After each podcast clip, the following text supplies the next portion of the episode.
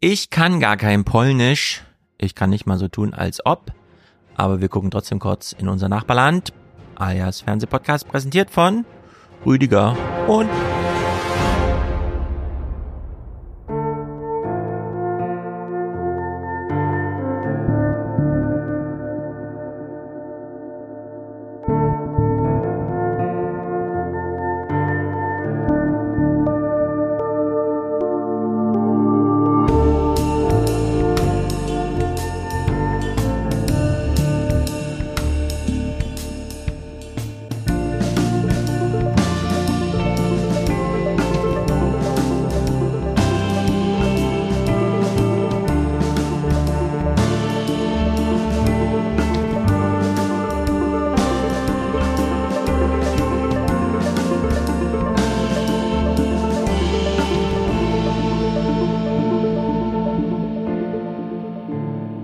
Wir sind's.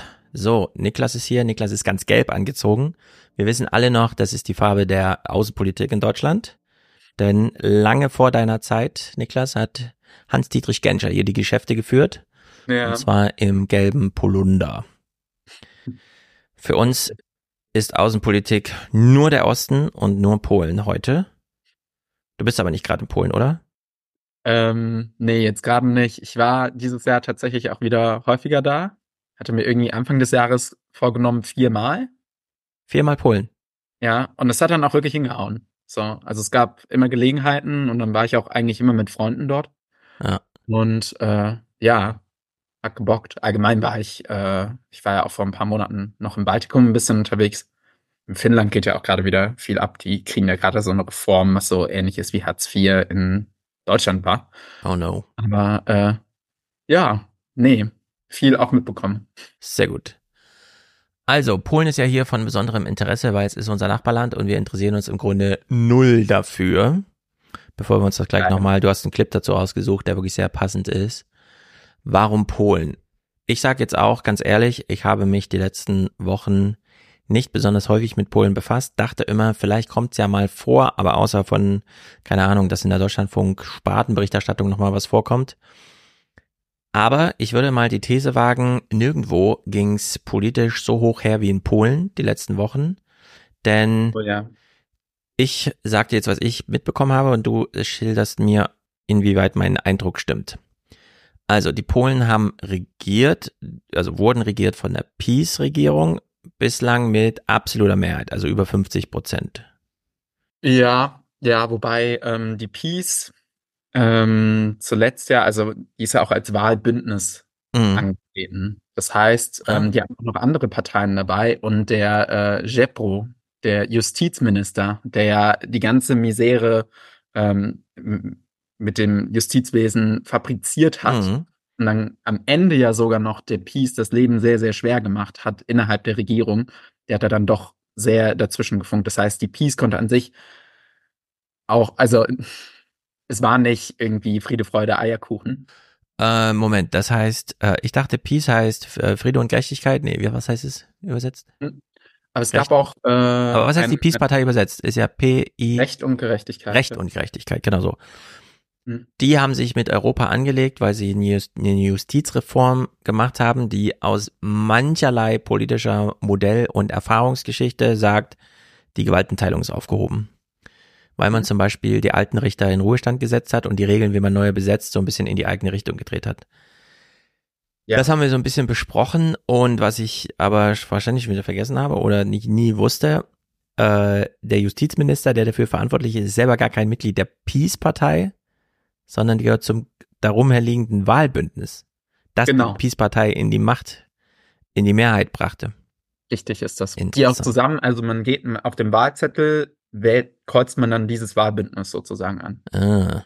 Ach so, das heißt, ähm, bei der Tusk-Regierung, die ja dann ansteht, wir springen jetzt kurz nach vorne, das ist auch, man konnte auf dem Wahlzettel nur ein Kreuz für diesen ganzen Block. Mhm. Für die ah, KO. interessant. Für die Ko ähm, also für die Bürgerkoalition. Mhm. Und da ist natürlich die größte Partei die Bürger ähm, Plattform. Aber wie wird man dann größte Partei da drin, wenn äh, die Stimme das gar nicht differenziert? Uh, jetzt ähm, fragst du mich, ähm, Sachen, ja. Also so im Detail ähm, ja. habe ich mich jetzt. Na gut, ist ja auch egal. Ich muss ja auch noch nie in Polen wählen. Ja, so. wir, wir haben jetzt kann auch sein. Es kann auch gut passieren, dass äh, folgendes der Fall ist, dass ähm, oder dazu sollte ich mich unbedingt nochmal informieren, dass ähm, du auf der Wahlliste natürlich trotzdem ähm, die unterschiedlichen Parteien dann noch hast. Mhm. So, beispielsweise in der KO, in der äh, Koalition, äh, in der Bürgerkoalition sind ja auch die Grünen dabei. Mhm. Äh, die grüne Partei in Polen. Das heißt, du hättest ähm, sowohl die Grünen als auch die Bürgerplattform wählen können, aber das wird dann alles zu dieser Wahlliste sozusagen ah, ja. Zusammengezählt. Und dann war es ja, ist es ja auch so, dass ähm, Parteien in Polen genauso wie in Deutschland eine 5%-Klausel haben. Und da gibt es aber noch eine 8%-Klausel für diese Wahlbündnisse sozusagen. Ah. Okay, das klingt schon mal alles wieder wahnsinnig kompliziert, aber die Details ja. sind ja in der Hinsicht auch fast für uns jetzt gesagt, wir haben ja wie gesagt kein Wahlrecht.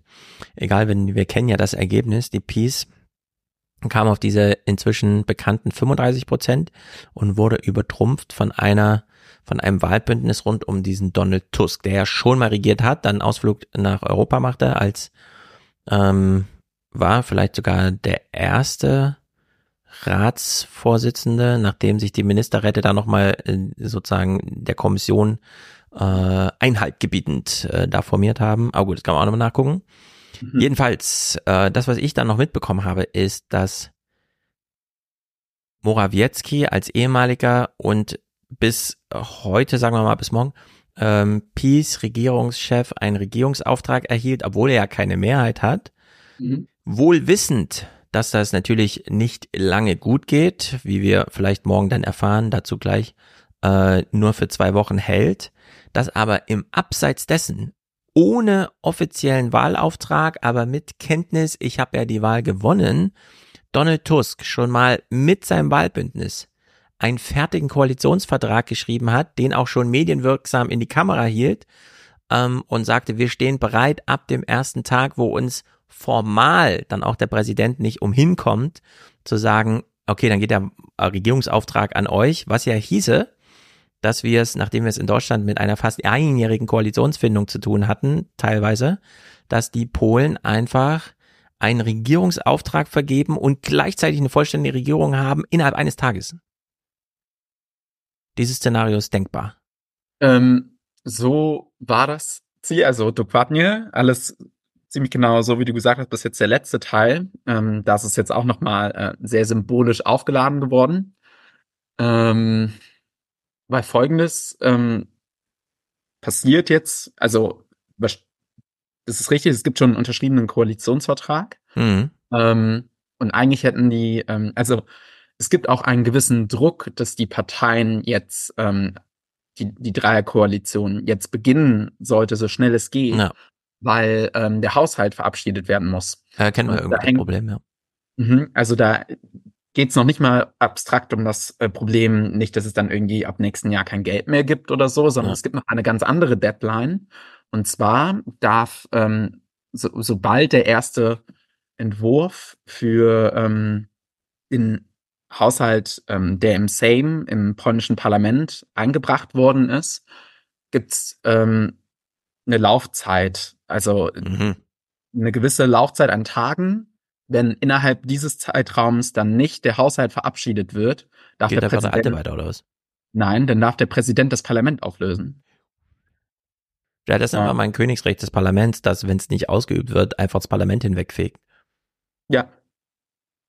Uh, das ähm, ist aber, na gut, aber die sind ja, wenn es so hinhaut, also morgen sind die Morawiecki zwei Wochen um und dann geht's relativ zügig. Also da droht ja, jetzt nichts. Das ist wo man, ja, also man kommt, also das wird man noch hinkriegen. Aber das Problem ist, dass es halt wirklich erst dann zack, zack, zack gehen mhm. muss und äh, da womöglich auch, ähm, wie sagt man denn, im, im Eifer des Gefechts und dann wie schnell es gehen muss. Es, also es war ja ähm, die Jahre jetzt immer zu sehen. Die Peace hat ja wirklich ähm, da Gesetze ja auch selbst durchgepeitscht und dann gibt's einfach auch handwerkliche Fehler hier und da. Da gab's ja äh, ein sehr bekanntes Beispiel im Strafrecht, wo ähm, ja außersehen dann äh, Dinge wieder straffrei gesetzt worden sind, wo du dir moralisch denkst, wie kann das bitte passieren, einfach weil es ähm, handwerklich schlecht ja. gemacht war.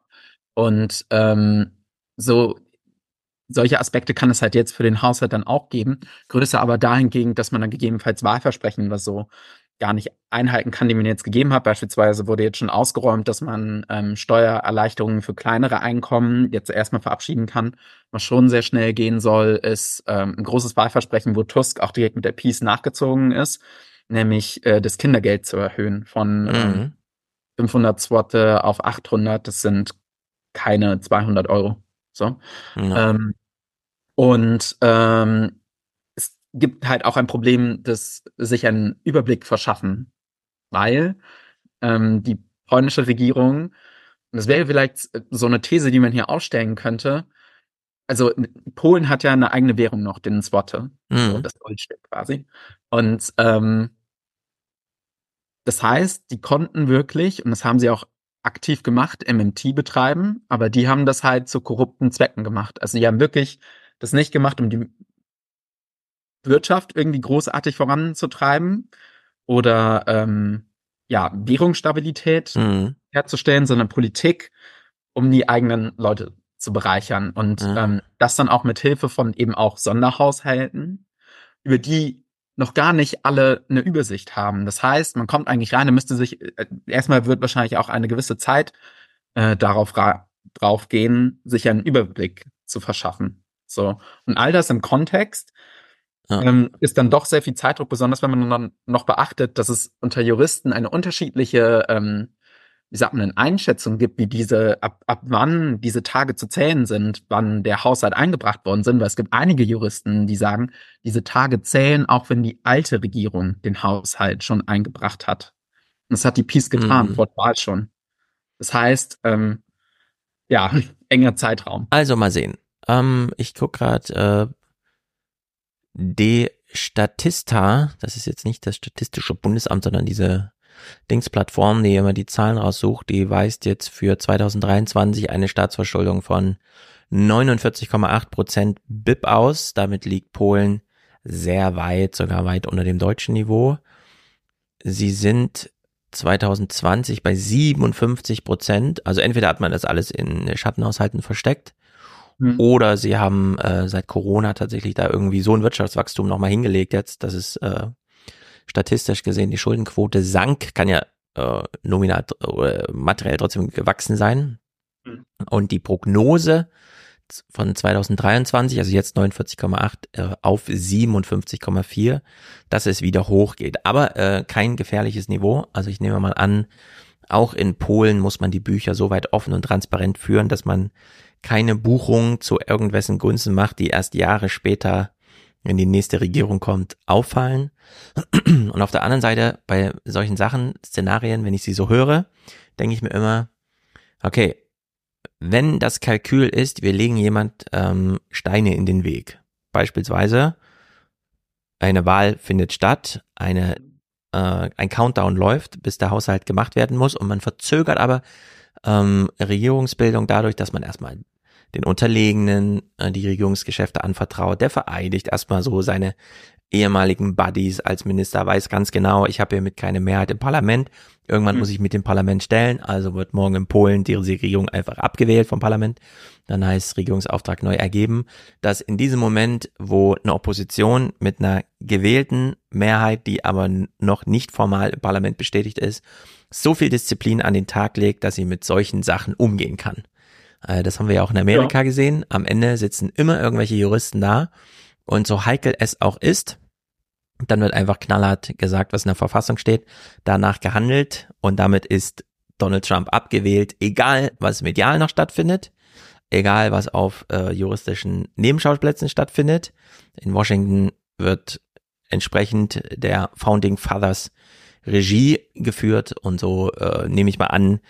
Ansonsten, das ist natürlich tricky, wir würden es nicht mitbekommen. Wenn Polen morgen einfach in eine Staatskrise rauscht und so weiter, wir würden es hier wahrscheinlich nicht mitbekommen. Der Deutschlandfunk würde wahrscheinlich in drei Tagen irgendwie eine Sonderausgabe in einem Podcast-Format machen, die auch im Radio nicht gespielt wird. Wir würden dann, ne, aufgrund unserer ja. Sensorik das mal kurz hören, aber mhm. äh, in der Zeit weiß man nicht genau, äh, wie Polen da gerade dasteht. Ja, also ähm, da müssen wir unbedingt jetzt gleich in den ersten äh, Clip Ja, wir hören rein. ihn uns einfach mal an. Äh, wir hören ihn uns erst an, äh, oder ich spiele ihn mal an Ich komme immer mhm. wieder äh, nach Berlin und jedes Mal beneide ich euch da. Wer redet da? Wer kommt immer wieder nach Berlin? Das ist. Ähm, oh, ich habe ihren Namen vergessen. Eine SW. Doch, ist es eine. Ähm, Aber wir sind im Cosmo. Äh, also äh, man muss sagen, und das wird jetzt auch Thema des Clips sein, so wie wenig doch ähm, über diese ganze Wahl jetzt äh, berichtet worden ist. Mhm. Ich habe auch von Journalisten gehört, dass natürlich auch ein großes Thema war, dass der Fokus, man musste überlegen, die äh, Wahl in Polen ist ja mittlerweile auch schon knapp zwei Monate her, die war am 15. Oktober, also das war genau eine Woche nach ähm, ja, dem 7. Oktober. Mhm. Das wir heute alle äh, ja, eine starke Konnotation jetzt haben. Und ähm, ähm, ja, das heißt, da war die Berichterstattung noch sehr ähm, auf den Nahostkonflikt fokussiert und ähm, ja.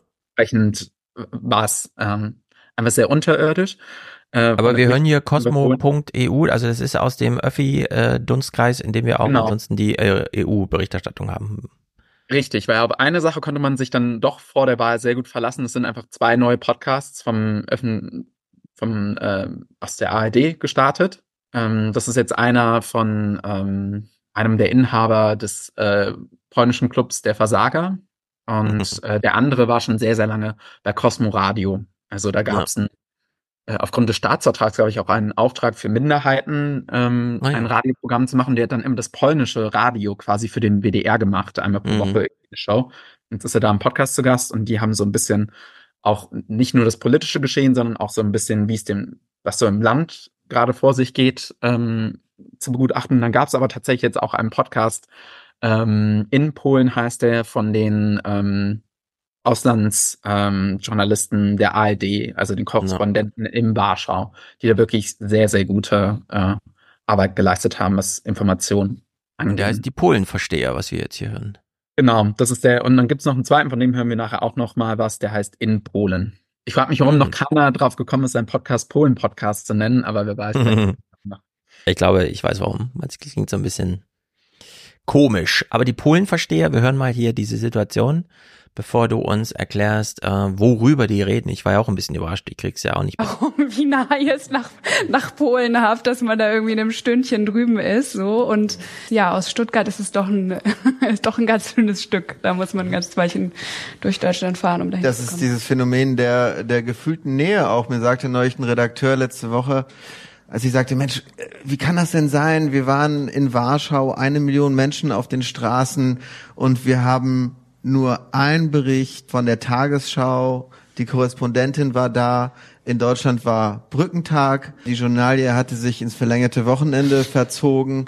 Und äh, bei uns rief noch völlig panisch der Deutschlandfunk an um 21 Uhr und sagte, könnt ihr nicht nur was für Fazit machen? Äh, wir haben keine Stimme von diesem Marsch. Und ich habe mir gedacht, Adam, wie kann das denn sein? Also eine Million Menschen auf den Straßen in Warschau bei angekündigt seit einiger Zeit, ne? Auch. Ja, seit Monaten. das ist nicht überraschend. Äh, bei 1,8 Millionen Einwohner. Gut, die Menschen waren natürlich aus dem ganzen Land gekommen, aber ich sag mal so, wenn in Frankreich gegen die, die Herabsetzung des Renteneintrittsalter demonstriert wird und die Gewerkschaften mobilisieren, dann berichten die deutschen Medien drei Tage davor mindestens und drei Tage danach.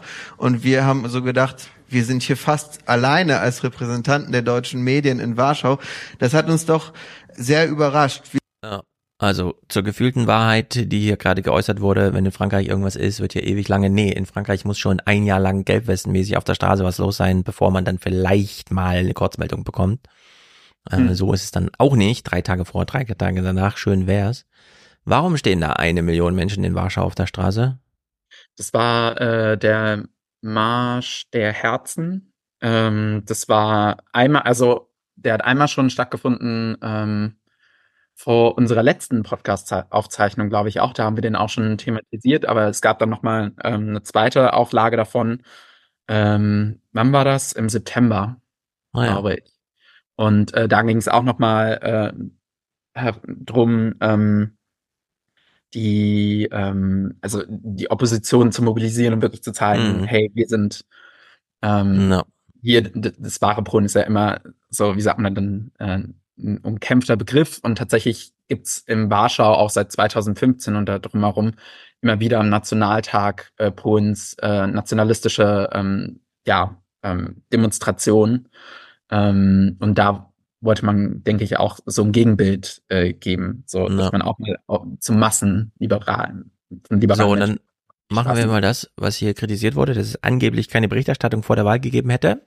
Gab es am 3. Oktober. Wir gucken also auch mal einfach so ein bisschen vor der Wahl, wie die Stimmung so war, als man uns in Deutschland erklärt hat, dass in Polen jetzt bald gewählt wird. Üblicherweise mache ich ja Ausschnitte und ziehe dann über mehrere Sendungen so einen roten Faden. Hier geht es natürlich nicht, denn es wurde einfach am 3.10. berichtet. Und wir gucken einfach die komplette Berichterstattung. Also dieser Clip inklusive Moderation aus den Tagesthemen geht drei Minuten 44. Und so gucken wir das auch. In Polen wird am übernächsten Sonntag ein neues Parlament gewählt. In einem Land, das aus rechtsstaatlicher Sicht ein Riesenärgernis für die EU ist. Wirtschaftlich aber glänzt es und profitiert davon, dass viele westliche Unternehmen ihre Produktion wieder zurück nach Europa verlagern wollen und auch aufgrund der qualifizierten Fachkräfte, die es hier gibt, bei unseren polnischen Nachbarn investieren.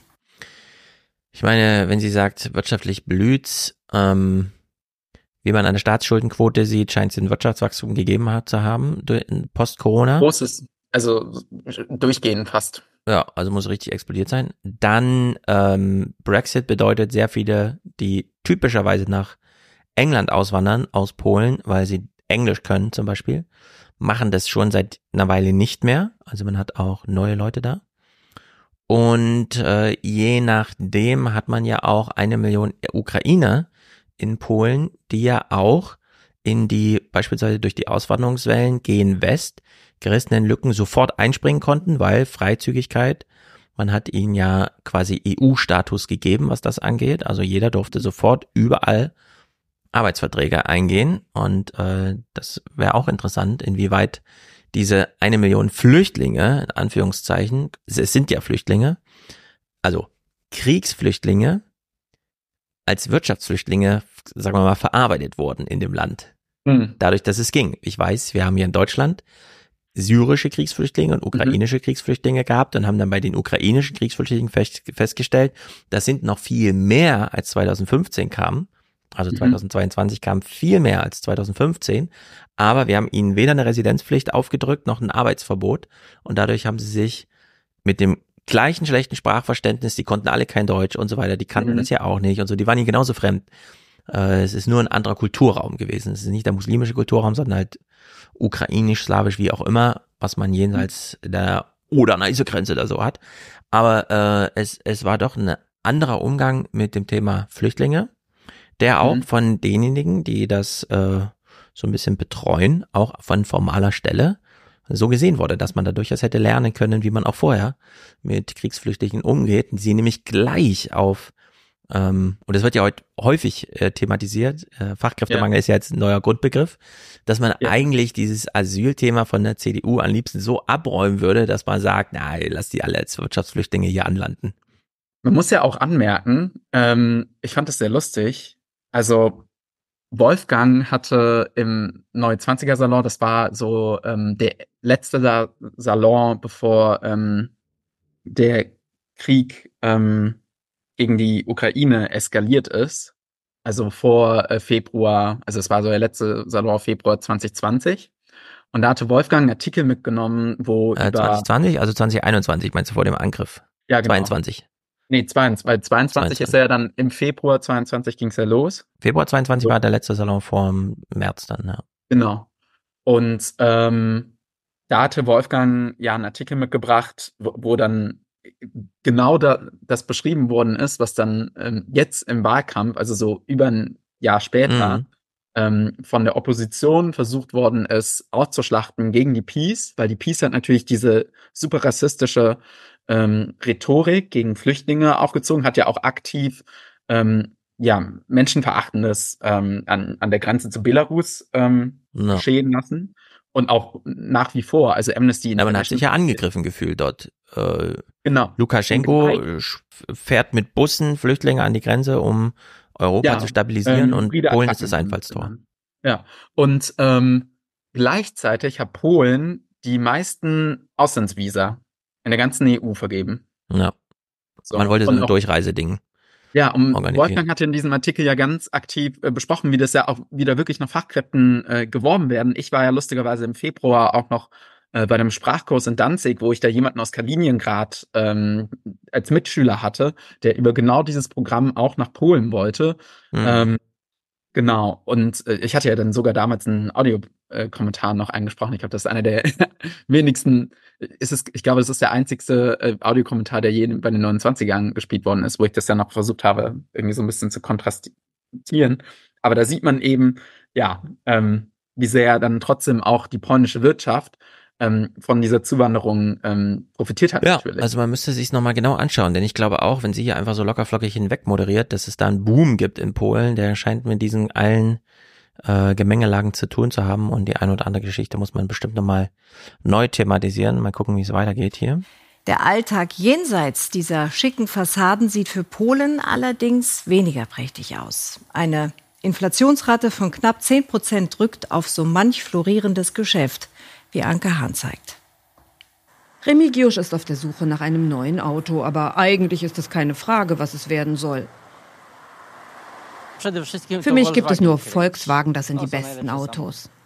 Das ist gut für Maciej Schimaida, der in Olsztyn in Mas Das ist wieder so eine, ähm, die Deutschen machen Berichte über Polen. Worum geht es als erstes? Autos und dann deutsche Autos. Nur nicht mit, sie klauen deutsche Autos, sondern sie kaufen sie natürlich. Suren einen Gebrauchtwagenhandel betreibt, er verkauft Importfahrzeuge. Hm, wo kommen die denn her? Dieses Auto ist die letzte Version des Golf der siebten Generation. Schön, stilvoll. Da sieht man, der Ingenieur hat mitgedacht. Doch Autos wie dieses sind durch die Inflation zuletzt deutlich teurer geworden. Maciej Schimaida verkauft immer weniger. Deshalb und wegen gestiegener Lohnnebenkosten musste er schon Mitarbeiter entlassen. Umsatz und Gewinn sind stark zurückgegangen. Zusätzlich fühlt er sich gegängelt durch die PiS-Regierung. Hm. Das liegt daran, dass ich von 100 Zloty, die ich verdiene, etwa 40 an den Staat zurückgebe und anstatt mir zu helfen, nicht nur 100 Zloty zu verdienen, sondern 1000 oder so und sie 25 davon bekommen, wirft mir die Regierung Knüppel in den Weg, damit ich es bloß nicht schaffe. Das ist Kommunismus kleine Unternehmer wie Matsch. Also, das ist wieder typisch Tagesthemen. Bevor überhaupt irgendetwas erklärt würde, kommt einfach ein O-Ton von irgendjemandem, der natürlich als Betroffener und so ein bisschen, hm, ja gut, okay, sollen wir das jetzt irgendwie, was hat er überhaupt gesagt? Wie ist denn das ja. einzuschätzen? Also wir wissen bislang nichts, außer dass er Autos verkauft und gern zehnmal so viel verdienen ja, möchte. Also was man ja direkt irgendwie eingeworfen, einworfen, einwerfen hätte können, so als Hintergrundinfo wäre ja, dass die Autopreise ja zum Großteil, ähm, so wie ich das mitbekommen habe, noch durch den Chipsmangel beeinflusst worden sind. Ja, solche Großwetterlagen kommen dann noch dazu. Das wäre ja durch den Krieg und so weiter so Abrisse in der einen oder anderen Versorgungslage oder Umwidmung von Lieferungen. Ja, aber das ist ja bei Berichterstattung über Inflation so ein allgemeines Problem, dass dann irgendwie ja. alle in einen Topf und dann am mhm. Ende wird doch wieder gesagt, ja, dass äh, die EZB war das Problem. Ja, vor allem die zehn Prozent, die Sie jetzt genannt haben, sind ja jetzt auch klar kann auf die Peace-Regierung, aber da jammert halt jeder auf die Regierung. Aber die Inflation in Europa war nun mal zu diesem Zeitpunkt zehn Prozent und wie wir heute wissen, es war ein Preisschock. Es ist ja nicht mal eine dauerhafte, sondern es hat sich ja insoweit wieder gefangen, dass wir es noch nicht ganz spüren. Aber statistisch sollen wir angeblich schon so wieder angekommen sein bei dem vorherigen Niveau. Schemeider bewerten die wirtschaftliche Lage Polens als sehr schlecht. Sie fühlen sich im Stich gelassen mit den Folgen von Pandemie und Inflation. Weil auch der Konsum stark zurückgegangen ist, sind viele Unternehmen finanziell unter Druck. Die Zahl der Firmenpleiten ist im ersten Halbjahr 2023 schon so hoch wie im gesamten vergangenen Jahr. Ja, das ist auch äh, 2023 ähm, mit Firmenpleiten haben wir auch ein ganz großes statistisches Problem, in Deutschland ja auch. Es wird ja in Polen auch so gewesen sein, dass wir einfach äh, durch Corona aufgeschobene äh, und dann nochmal durch Corona-Hilfen verzerrte Realitäten da haben. Hm. Also bislang haben wir noch nichts erfahren über Polen. Mal gucken. Doch insgesamt ist die Lage der polnischen Wirtschaft gar nicht so schlecht, sagen mhm. Wirtschaftsexperten. Tatsächlich geht es der polnischen Wirtschaft seit mehr als einem Vierteljahrhundert prächtig. Wir hatten eine erfolgreiche Entwicklung, ein sehr schnelles Wachstum. Das Pro-Kopf-Einkommen stieg um etwa 30 Prozent. Und das liegt vor allem an großen Investitionen aus dem Ausland. Internationale Firmen haben meist in Westpolen große Werke gebaut und planen weitere Ansiedlungen. Auch deutsche Unternehmen wie Daimler, Siemens und VW schätzen den Standort Polen. Deutsche Investoren profitieren vor allem von steuerlich sehr guten Bedingungen, haben im ganzen Land die Möglichkeit, Förderung zu bekommen äh, und finden eben anders als auf vielen anderen Märkten in Polen auch noch Fachkräfte. Ähm, und das alles zu einem Lohnniveau, das immer noch attraktiv ist. Hier mache die Regierung viel richtig, loben Wirtschaftsexperten, aber insgesamt sei die Politik für die heimische Wirtschaft problematisch. Es ist das größte Versagen der Regierung, dass sie sich nicht um die einheimischen Unternehmen kümmert, vor allem um die kleinen und mittleren, die jedoch die meisten Arbeitsplätze und einen großen Teil des Bruttoinlandsprodukts stellen. Das erlebt auch Maciej Szymajda so und hofft deshalb auf einen Regierungswechsel. Ich fürchte, wenn die Regierung so bleibt, wenn sie weiter die absolute Mehrheit hätte, würde es noch schlimmer werden als heute. Und auch Remigiusz verschiebt seinen Autokauf noch etwas, alles zu teuer. Er behält seinen alten VW, solange der noch fährt. Und uns fehlt noch das Wetter, Claudia, wie wird's? Ja, hier sieht man mal, es kam wieder kurz vorm Wetter, aber zumindest wurde mal über Polen gesprochen. Ich mhm. kenne mich wirklich wenig aus. Ich bin kein Ökonom, aber äh, ein niedriges Lohnniveau, das fürs Ausland interessant und attraktiv ist, weil man dann dahin investieren kann und für eine Fabrik in der tausend Leute irgendwas machen, nur halb so viel bezahlen muss, das hat mir wahrscheinlich auch viel mit Hoheit über die eigene Währung zu tun. Dass man sich hier nicht zum europäischen Niveau ausliefern muss, äh, schon allein, weil man sich einfach, wie gesehen, äh, nicht nur selbst verschulden kann, sondern auch äh, Auf- und Abwertungen einfach der politischen Hoheit obliegen.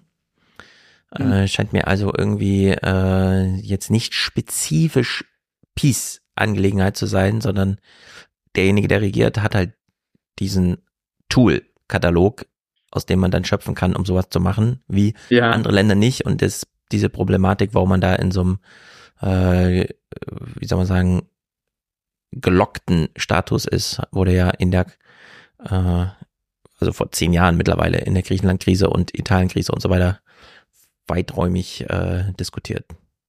Mhm. Also geht's Polen jetzt ähm, schlecht oder nicht? Das weiß man ja gar nicht so genau. Also ähm, die Leute haben eine gute Sozialpolitik bekommen, habe ich gehört von der Peace. Ja, aber das ist verhältnismäßig immer noch. Also es geht, das merkt man, so dass es äh, prinzipiell sehr steil hochgegangen ist, so vom Wirtschaftswachstum. Mhm. Also es gibt da einige, die wirklich auch mit so einem Selbstbewusstsein daran gehen und äh, dann auch no. so ein Wohltun vielleicht ausstrahlen. Ähm, eine Sache, an, an die ich jetzt direkt denken musste, also erstmal zu dem, was du gesagt hattest, war, ähm, vielleicht ist es vom Vergleich her ein bisschen eine Überstrapazierung, aber tatsächlich gibt es in der polnischen Verfassung ähm, eigentlich die Vorschrift, dass du äh, den Swatter nicht abwerten darfst. Hm. Und äh, ich weiß nicht, ob man es überstrapazieren würde, wenn man sagt, dass das so ein bisschen die polnische Schuldenbremse dann wäre. Aber man muss einfach sagen, die Peace hat das einfach nicht gejuckt und hat einfach dagegen. Also auch die Schuldenbremse, wenn man sie, man könnte sie auch genauso gut so ein bisschen ignorieren. Wir haben sie halt, äh, der Aktienkurs der Schuldenbremse in Deutschland ist sehr hoch. Andere Sachen stehen im Grundgesetz, von denen wir wissen, Kinderrechte wurden sie jetzt aufgenommen, ich weiß gar nicht genau, wir haben ja so ein Staatsziele sind ja definiert und mhm. so weiter. Klimaschutz hat über das Bundesverfassungsgericht Verfassungsrang bekommen, Grundrecht auf Zukunft, auch jetzt im Verfassungs, äh, auf Verfassungsrang und so weiter, spielt alles keine Rolle. Also in der Hinsicht, wenn da irgendwo drin steht, wir dürfen den Slotty nicht abwerten, keine Ahnung, gegen den Dollar, steht da drin gegen den Dollar und deswegen ist das irgendwie konkretisiert, oder? Ja, ich, ich glaube sogar, dass der Auftrag umgekehrt sogar war, dass man den äh, Spotter stärken soll. Naja, ah, na gut. Das aber ja. ja. Und an, ansonsten ist irgendwie der Gemütszustand. Ich hatte jetzt, und das ist vielleicht ein, einer der spannendsten Aspekte, zu dem wir eigentlich auch auf jeden Fall ähm, zu sprechen kommen sollten, ähm, nämlich die, das, was der Mann, der das Auto verkauft hat, so gesagt hat an Rhetorik, irgendwie ist es Kommunismus sei und so und die kleinen Unternehmen und so. Tatsächlich habe ich einige andere Berichte auch gehört, äh, die so aus der Richtung kamen. Das waren dann meistens aber e-, eben halt wirklich Libertäre, die dann ähm, die Konföderatia ähm, und wo man nachgesagt hat, dass die die Konföderatia unterstützen in einigen Beiträgen, die ich gehört habe, war das auch explizit so der Fall. Und das ist eigentlich so die spannendste Sache bei dieser Wahl. Wir hatten das ja im letzten Podcast auch schon angerissen, dass die Gefahr durch die Konföderatia, die wirklich rechtsextrem ist, wo ja wirklich teilweise Leute drin sind, ähm, die so absurde Sachen gefordert haben, wie das Polen wieder ein Königreich werden muss und so. Mhm. Und natürlich, wo der Vorsitzende noch gesagt hat, irgendwie, wir wollen uns nicht von Juden oder Deutschen oder sowas vorsagen lassen wollen, wo da wirklich noch so Rassismus und Antisemitismus ganz explizit mitschwingt. Ähm, dass die aber nicht, wie alle befürchtet haben, dritt, also es wurde ja wirklich prognostiziert, dass sie gegebenenfalls ähm, drittstärkste Kraft werden oder ja. richtig hohe Prozente bekommen. Und das ist nicht passiert. Was stattdessen passiert ist, ist, dass es eine Wählerwanderung gegeben oder dass eine Partei sehr viel stärker ausgefallen ist, als man ähm, das angenommen hat. Und das war der dritte Weg. Die hatten wir bei einer Folge, es ist schon ein bisschen länger her, mhm. äh, angesprochen. Ähm, hatte sich, also ist eine, ist eine, auch eine Wahlliste zusammen aus Polska 2050, einer ähm, liberalen Partei, aber ich würde sogar konservativ-liberal vielleicht sagen. Und dann der Bauernpartei, der PSL. Ja. Bauernpartei hatte äh, mit der Peace auch schon mal zusammen regiert, deswegen haben alle gedacht, dass ähm, Peace die womöglich als Regierungspartner abwirbt oder einzelne Mitglieder. Mhm. So. Ähm, so dass die Parteiführung dann zum Beispiel auch einfach folgen muss, weil die sieht, dass die Leute da hinterherkommen, weil dann Kaczynski eben auch mit hier Staatsaufträgen und so weiter lockt, so von wegen, ihr könnt euch jetzt hier auch mit uns bereichern. Oder, und äh, da sind jetzt aber auch äh, auch die Konföderatia jetzt überhaupt nicht lustig. Also mit denen haben, damit haben sie sich echt verscherzt bei denen, dass sie auch, also Pegasus, also das Spionage ähm, Software benutzt haben, um die auszuspionieren, um gegebenenfalls Sachen herauszufinden, womit man die Leute dann erpressen kann, um mit der Peace doch zu oh regieren. Je. Welche ja. Konsequenzen hat sowas? Wir hatten mal in Deutschland eine Staatstrojaner-Diskussion, die zu fast nichts führte. Mhm. Also ähm, in, in den osteuropäischen Ländern wird es äh, stark diskutiert. In Ungarn gab es ja einen ganz, ganz großen Aufschrei dann auch international dazu, mhm. dass Orban das aktiv so benutzt. Ähm, ja. In Polen wurde jetzt tatsächlich von Sejm einfach ein Untersuchungsausschuss dazu eingerichtet und ja, ja. Äh, da können wir sehr gespannt sein. Und der übersteht auch gerade den Wechsel von einem Parlament zum nächsten oder in Deutschland? Also das Parlament ist ja schon gewechselt. Da und der Untersuchungsausschuss ist jetzt in dem neuen Parlament schon eingerichtet. Genau. Ah ja, von ja, dann der neuen ja Mehrheit. Vier, also das Jahre ist ja auch spannend. Da können wir vielleicht auch den ähm, äh, Clip ähm, hier mit dem Popcorn spielen. Da mhm. hören wir nämlich äh, Szymon Hołownia, ähm, der Vorsitzende vom Polska 2050. Und man muss das so erklären, ähm, bei den Präsidentschaftswahlen 2020, wo wir mhm. heute eigentlich im Nachhinein sagen müssen, dass es eine so solche Tragödie war. Weil sie super Rafał, knapp war. Genau, Rafał Trzaskowski, auch von der Bürgerplattform, ein junger, also Duda und er sind ja beide jung, die waren sogar selbes Alter irgendwie. Mhm. Ähm, und er hat wirklich um einen Prozentpunkt verloren. Ja. Und ähm, eine Sache, die wir uns jetzt vor Augen halten müssen, und ist das, also Polen ist ja ein Semi-Präsident, also ein Semi-Präsident, Präsident, präsidentiales System. Mhm. Das heißt, der Präsident hat da wirklich noch ähm, Einflussmöglichkeiten, wie wir jetzt sehen, bei der Regierungsbildung, aber auch darüber hinausgehend. Deswegen ähm, anzunehmen, dass einfach, okay, jetzt ist die neue Regierung da. Also wir können das nicht mit den USA vergleichen, wo als dann Trump ja. abgewählt ist, Biden gekommen ist, weil immer noch der Präsident da ist, der offensichtlich nicht bereit ist, jetzt ähm, zu kooperieren im Sinne mhm der polnischen Bevölkerung und immer noch, dass das Verfassungsgericht ja besetzt worden ist mit Leuten, wo darüber gesprochen wird, dass es da sowas wie eine negative Gesetzgebung geben könnte, ja. die einfach Gesetze wegblocken und du kannst ja nicht wirklich, solange der Präsident noch von der Peace ist, gegen ähm, also das Gericht großartig austauschen. Es wurde jetzt schon gesagt, dass womöglich drei Richter, die unrechtens ernannt worden sind, nicht anerkannt werden und dann wird denen, keine Ahnung, am Ende des Tages der Zugang zum äh, Sąd ähm, verweigert zum höchsten Gericht. Ja. Aber dann gibt's immer noch eine Peace-Mehrheit äh, dort.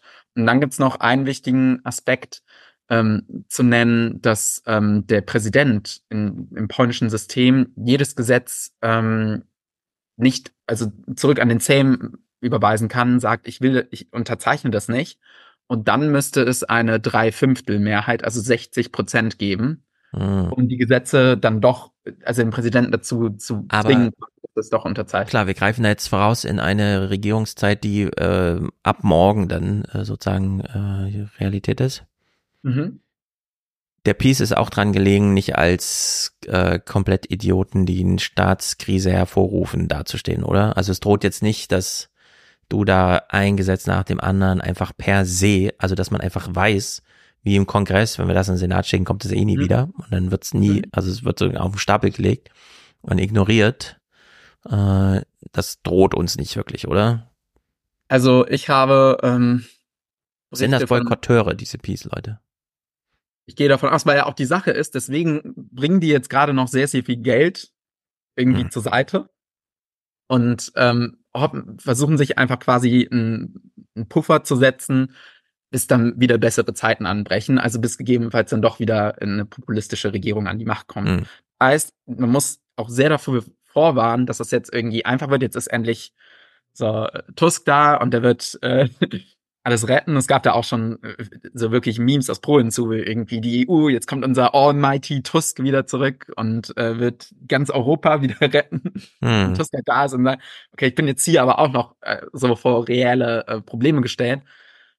Sorgt jetzt zum Beispiel dafür, dass wirklich irgendwie ähm, die Corona-Fonds dann jetzt langsam bewilligt, bewilligt werden, wobei es natürlich auch ein schwieriges Spiel ist, weil wie gesagt, es ist schwierig, diese ähm, die Struktur jetzt tiefgehend komplett zu verändern, wenn du dann noch da ist. Und ähm, gleichzeitig will natürlich dann nicht äh, die EU da stehen und einfach nur sagen, okay, jetzt ist Tuska, jetzt geben wir plötzlich doch alles Geld ähm, ja. frei, obwohl wir eigentlich Bedingungen geknüpft haben, die einfach noch nicht erfüllt werden können. Mhm. Aber es braucht halt irgendwas, das trotzdem, wie sagt man denn, gegebenenfalls die Leute auch nicht alle ähm, super enttäuscht sind und dann gegebenenfalls ähm, doch wieder eine, eine populistische ja. Regierung in die Macht kommen kann. Na gut, mal sehen, wie sie das entfaltet. Wir hören mal diesen Besorgen Sie sich Popcorn-Clip. Ich kündige jetzt schon an, in vitro, das Krankenschwesterngesetz, Entlassung der Mitglieder der Lex-Tusk-Kommission, erste Untersuchungsausschüsse, Gesetz über Sonntagshandel, Ernennung des Ombudsmanns für Kinderrechte. Es gibt sehr viele Fragen. Bitte besorgen Sie sich Popcorn für kommenden Dienstag und Mittwoch, denn ich nehme an, es wird einiges los sein. Es wird viele Emotionen geben, aber auch viel Gutes am Ende. Wer redet da? Also transportiert wurde es im In Polen Podcast der ARD? Oder ist, genau. ist das Cover zu lesen? Ähm, gesprochen hat Szymon Hołownia, der ähm, Vorsitzende von Polska 2050. Und jetzt, ich hatte das vorhin schon angerissen, der hatte bei der Präsident, also jetzt wieder das typische Bild, was wir von überall kennen. Er war Fernsehmoderator. Mhm. Hat irgendwie das Supertalent äh, in Polen moderiert. Ah ja. Und ähm, ist dann bei der Präsidentschaftswahl 2020 äh, angetreten und ist drittstärkster Kandidat geworden. Mhm. Danach ähm, hat er dann Polska 2050 ähm, gegründet, ähm, war dann auch eine echte Gefahr für die PO, bis dann Tusk wiedergekommen ist, um Vorsitzender zu werden. Und ähm, man muss wirklich sagen, also die haben ich hatte es ja vorhin angerissen, man hatte die ganze Zeit prognostiziert, dass die Konföderatia so viele Stimmen bekommen wird. Mhm. Und genau das, was man dem prognostiziert hat, hat dann eigentlich ähm, der dritte Weg bekommen. Wieso hat man das demoskopisch so wenig im Blick? Wir haben ja in Deutschland auch Wahlen, wo es hieß, Sachsen-Anhalt, mhm. CDU und AfD, das wird ganz knapp, die AfD könnte durchaus vorne liegen. Und dann mhm. war Wahltag und es waren zwölf Prozent Unterschied. Ja, also ich habe mit Adam, äh, es, es, gab eine super tolle Veranstaltung von der Deutschen Gesellschaft für Osteuropa äh, Wissenschaften, ähm, der jungen DGO, wo ähm, Johann, Johannes, der ja, ähm, als ich das erste Mal hier im Podcast zu Gast war, auch mit dabei war. Mhm. Äh, er war dort Vorsitzender jetzt bis zuletzt und äh, er hatte dann mit moderiert eine Veranstaltung eine Woche nach der Wahl, wo Adam Tratschik mit dabei war und der ist Vorsitzender eines Instituts, was da viel Meinungsforschung auch macht. Ja. Und ähm, die haben gesagt, dass sich wohl auch erst ähm, relativ kurz vor der Wahl nochmal das Blatt gewendet hat. Wie genau sich das erklären lässt, ähm, habe hm. hab ich auch noch keine genauen Begründungen zu bekommen. Ich habe gehört, dass unter anderem natürlich das Abtreibungsthema immer noch ähm, sehr, sehr große Relevanz hat. Naja. Wobei man aber auch sagen muss, dass äh, der dritte Weg und Polska 2050 da, ähm, also die PSL, die Bauernpartei, ist äh, auch immer noch gegen Abtreibung und ähm, die Partei von Hołownia ähm, ist da, so wie ich das verstanden habe, auch noch relativ dagegen. So. Mhm. Und ähm, wir haben ihn jetzt. Da muss man ja nochmal sagen, wir sehen natürlich immer nur die urbanen Zentren und so weiter, wenn überhaupt. Aber mhm. in den ländlichen Gebieten, wo man ja echte No-Go-Areas für beispielsweise äh, sexuelle Neigung und so weiter ausruft, was ja mhm. völlig irre ist irgendwie, als ob man den Leuten das irgendwie ansieht und dann sagen kann, hier ist jetzt eine Straßensperre. Aber das nehmen die ja da irgendwie sehr ernst und da scheinen ja immer noch sehr viele Wähler zu leben. Ja, wobei diese Kämpfe ja auch ähm, krass mit Symbolismus ähm, ausgetragen wird. Da wird ja einfach explizit, wenn irgendjemand einen Regenbogenfahne hat oder so, wird er dort mhm. angegangen. So. Ja, das sind klassische Kulturkämpfe, genau. Ja, wir hatten Hołownia jetzt gehört, weil er äh, zum Sejm-Marschall, also zum Vorsitzenden des polnischen Parlaments gewählt worden ist. Und da jetzt wirklich so ein ganz neuer Weg, äh, Wind weht quasi. Sie haben auch, mir war das eigentlich gar nicht so klar, ich war ja schon sehr, sehr oft in Warschau ähm, und war auch schon des Öfteren mal im Sejm. Und mir war aber gar nicht klar, dass der so richtig abgesperrt ist, so, weil ich es ja nur so kenne. Aber offensichtlich kann man auch noch näher, also wirklich ganz nah an das Parlamentsgebäude ursprünglich dran, nur mhm. die Kies absperren lassen. Hoffnung hat das jetzt als erstes wieder wegnehmen lassen, so dass man quasi mhm. direkt vor dem Sejm jetzt auch wieder demonstrieren kann. Und Oder in Deutschland genauso. Ich belege mal, wenn man das so hört, wir reden jetzt über Polen mit so einem Blick von außen. Ich frage mich, wie das ist, wenn man jetzt in Polen auf Polnisch, für Leute, die nicht die ganzen deutschen Nachrichten verfolgt, die deutschen Diskussionen. Wir hatten genauso äh, Bannmeile um den Bundestag, haben wir immer noch riesige Baustelle, jetzt kommt noch dazu. Ja. Dann haben wir, äh, der eine zerschießt dem anderen das Haushaltgesetz äh, und man weiß so gar nicht, wenn man das so das erste Mal hört, weil es auch ein Novum für alle ist. Das erste Mal hat das Bundesverfassungsgericht die Schuldenbremse also überhaupt angewendet in der eigenen Urteilsfindung und so weiter. Das, also man könnte das äh, von außen gesehen in Deutschland, es ist ja auch wahnsinnig dramatisch gerade, könnte man ähm, genauso äh, darüber reden. Ja. Ja. Ja. Ähm, es ist einfach was los in Europa, muss man jetzt sagen. Es ist einfach sehr, und man muss, also ich bin auch, wir können das auch so explizit aussprechen. Also da passiert gerade Pionierarbeit in Polen, auch wenn es darum geht, aus so einer, und erst in den ganzen Berichten, die ich jetzt irgendwie nach der Wahl gehört habe oder kurz davor, habe ich nochmal krass gemerkt, wie, sehr, wie stark dieser autokratische Griff auch schon war. Mhm. Also wie sehr ähm, so auch Sachen, die mir echt Angst gemacht haben, die ich dann dort gehört habe teilweise. Ähm, ja, dort fand man, jetzt muss irgendwie, jetzt ist eine Regierung da gewählt und ist aber vor die Herausforderung gestellt, okay, die Strukturen sind immer noch so eingerichtet, die Leute sind immer noch da und jetzt müssen wir irgendwie damit es schaffen, wieder hin zum Demokratischen hinzukommen. Und für alle, Slowakei, für ja. Ungarn sowieso, I Italien. ja auch.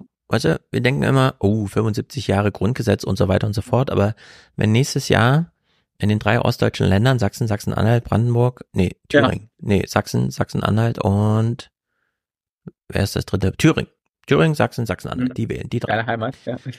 Wenn die drei wählen, äh, blicken die auf eine 33-jährige Verfassungsgeschichte zurück, bei der sie sich immer noch so ein bisschen erstmal dran gewöhnen, weil in Sachsen hat erstmal 100 Jahre lang Kurt Biedenkopf regiert. Hm. Äh, das ist, damit ist die Hälfte der Geschichte schon mal weg und König Kurt und so weiter. Es sind hm. also dann nur noch so ein paar Jahre, eigentlich so zwei, drei, vier Legislaturperioden, die man das so lebt. so, und jetzt, äh, ja, passiert halt, was da demnächst passiert. Ja. Denn sich so richtig alt und Tradition steckt mhm. da immer nicht dahinter. Das sind äh, überall Pionierarbeit. Ja, entsprechend einfach äh, sehr wichtig irgendwie zu sehen, wie das dann funktionieren kann, wenn der State dann gecaptured worden ist, wie man das wieder zurückdrehen kann. So. Ja. Und ähm, wie gesagt, Präsident spielt da eine wichtige Rolle. Hołownia ist äh, jetzt für zwei Jahre äh, abgemacht im Koalitionsvertrag Sejmarschall. Der hat aber wohl auch nicht sehr viel dagegen, dass er dann nach zwei Jahren wieder aufhören muss, weil ja 2025 dann neue Präsidentschaftswahlen sind. Hm. Duda kann nicht nochmal antreten. Ursprünglich war es auch ein Gedanke, so, hey, Duda ist ja 50 irgendwas. So, Anfang ja. 50, der hat ja noch voll viel Karriere sozusagen vor sich. Kann man auch immer noch machen. Er hat, es, man munkelt wohl, dass er UN-Botschafter Polens werden möchte. Es gibt immer noch Posten. Das sieht man ja an Tusk, das ist ja hin und her. Man denkt immer, das ist immer ein krasser Posten, da geht's nicht weiter, ja. zack, geht's weiter.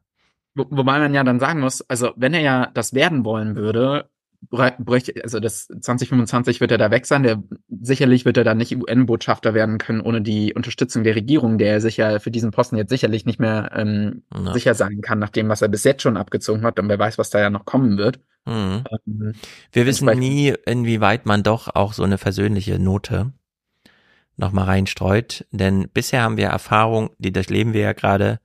Mhm. Wie funktioniert eine Radikalisierung? Ja. Also Orban radikalisiert sich rein. Le Pen droht England unter ferner liefen. In Deutschland steht die AfD sozusagen vom Sprung ins Parlament in die Regierung.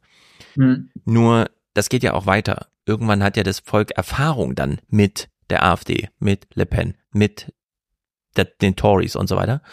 Ja. Und dann äh, gibt's ja auch äh, einen Move zur, ich will nicht sagen Deradikalisierung im Sinne von, sondern einfach nur diese superradikalen Kräfte könnte man nochmal troppen. Also wir könnten auch genauso gut sagen, in zehn Jahren haben wir es dann mit solchen Typen wie in Argentinien oder so zu tun. Hm, der Konföderat, ja. ja. Genau, oder sowas. Äh, oder wir haben es mit so einer, äh, keine Ahnung, dann doch nochmal gefassten Form zu tun, bei der man ganz bewusst Rückschritte im Sinne des politischen Raumgewinns absteckt und sagt, der Peace-Partei, da sie eine wichtige Partei ist, gestehen wir zu, einen UN-Botschafter zu stellen.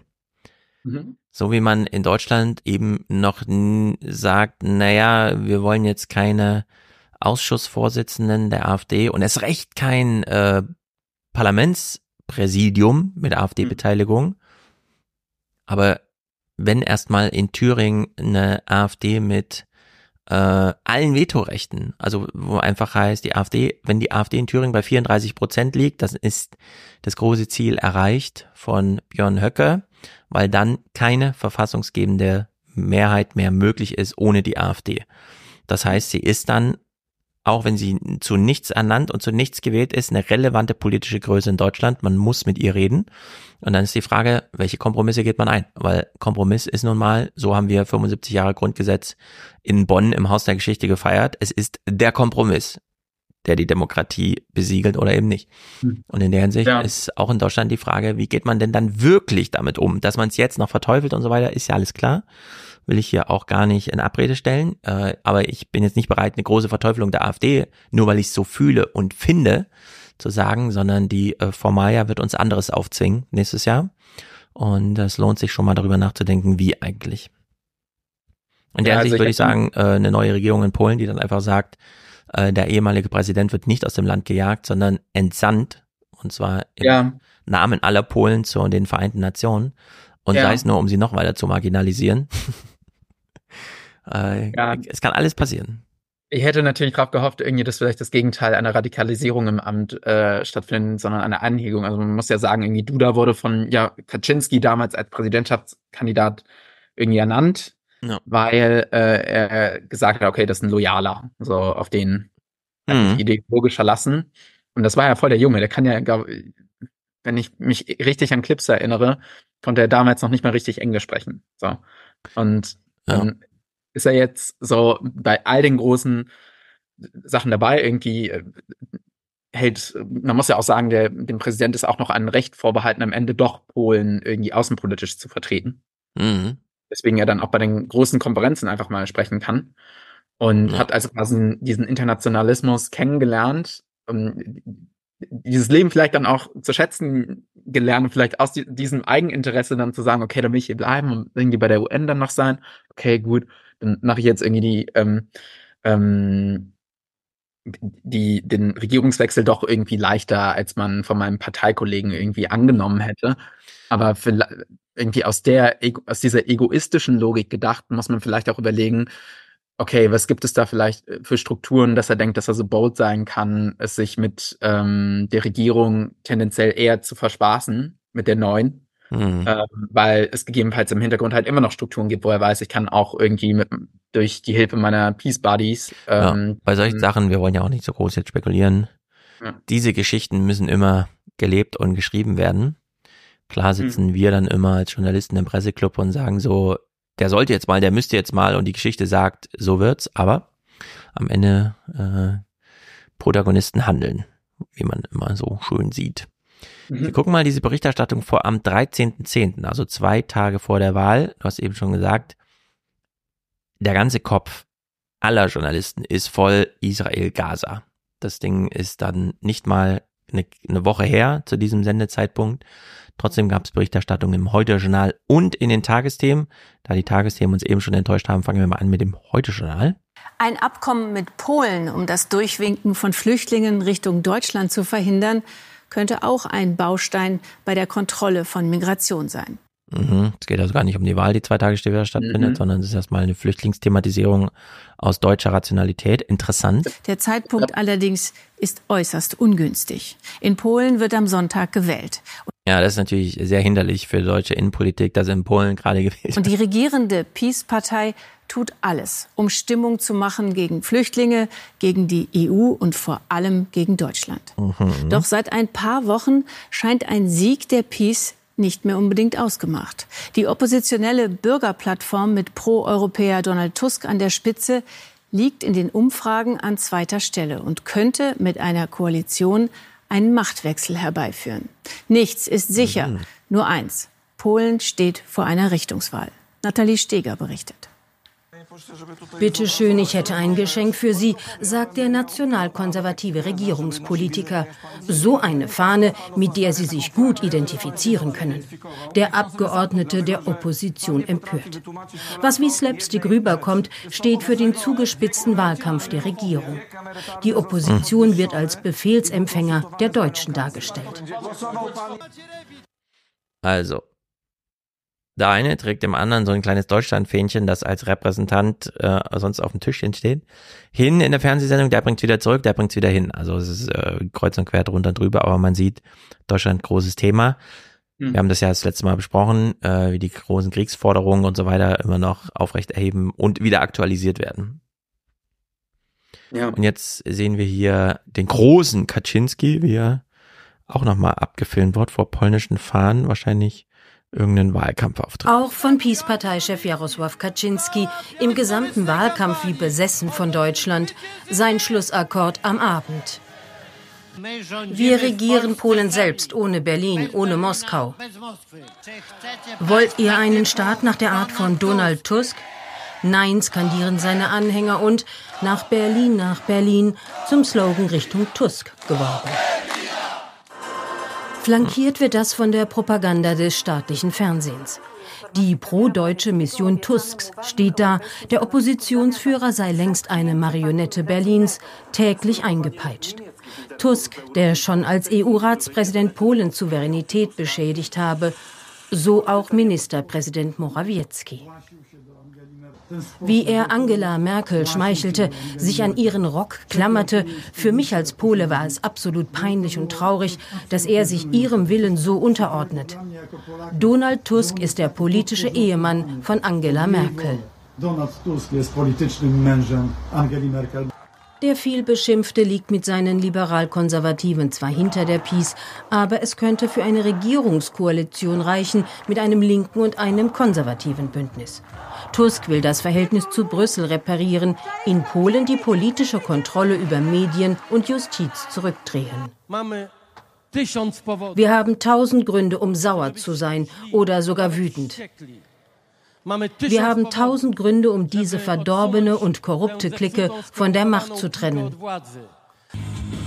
Und dann gibt es noch die ultrarechte europakritische Konföderatia, der einzige mögliche Peace-Koalitionspartner.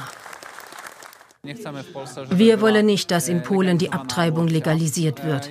Wir sind gegen die Realisierung der marxistischen kulturellen Agenda, also die LGBT-Bewegung, gegen alles Woke.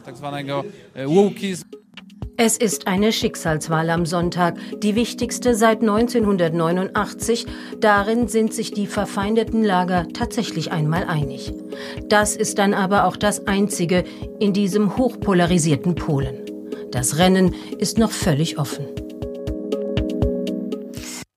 Hm, sehr viel Deutschland, aber so lief der Wahlkampf wohl ab.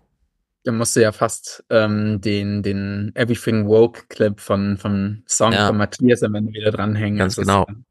also es ist äh, wirklich wahnsinnig interessant, wie das im Fernsehen kaum zu transportieren ist, wie es eine internationale im Internet gibt, die alle dasselbe Programm fahren. Das ist wirklich äh, bezeichnend. Also geboren schon im Herzen Amerikas aber dann wird diese Linie einfach einmal durchgezogen über ganz Europa, überall dasselbe. Das ist wirklich hm. die, diese Konföderatia, die Schwedendemokraten, irgendwelche Populisten in Frankreich, die Republikaner in Amerika, in England und so, überall dasselbe.